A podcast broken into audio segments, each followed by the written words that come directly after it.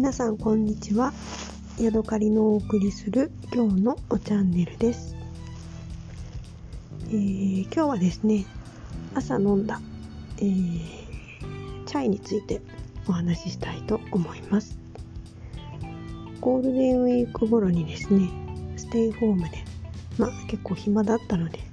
スパイスからカレーを作ろうと思ってインターネットで、えー、スパイスをいろいろ買い込んだんですね。えー、カルダモンとかシナモンとかクミンとか、えー、クローブとかホールスパイスとかパウダーのものをいろいろ揃えました。でちょっと今もう飽きてきててあんまりスパイス使えなくなってるんですけれども牛乳がある時にですねあ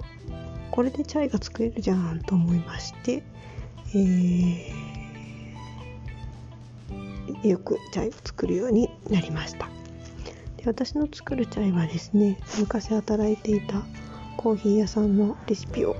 まあ、元にちょっといろいろアレンジしたような感じで作っています。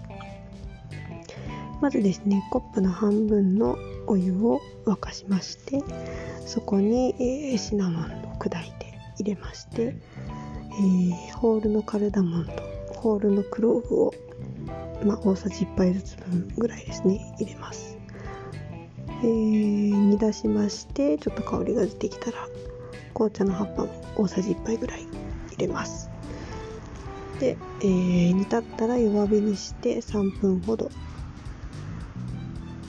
加熱しでそれからコップに半分の牛乳を追加します。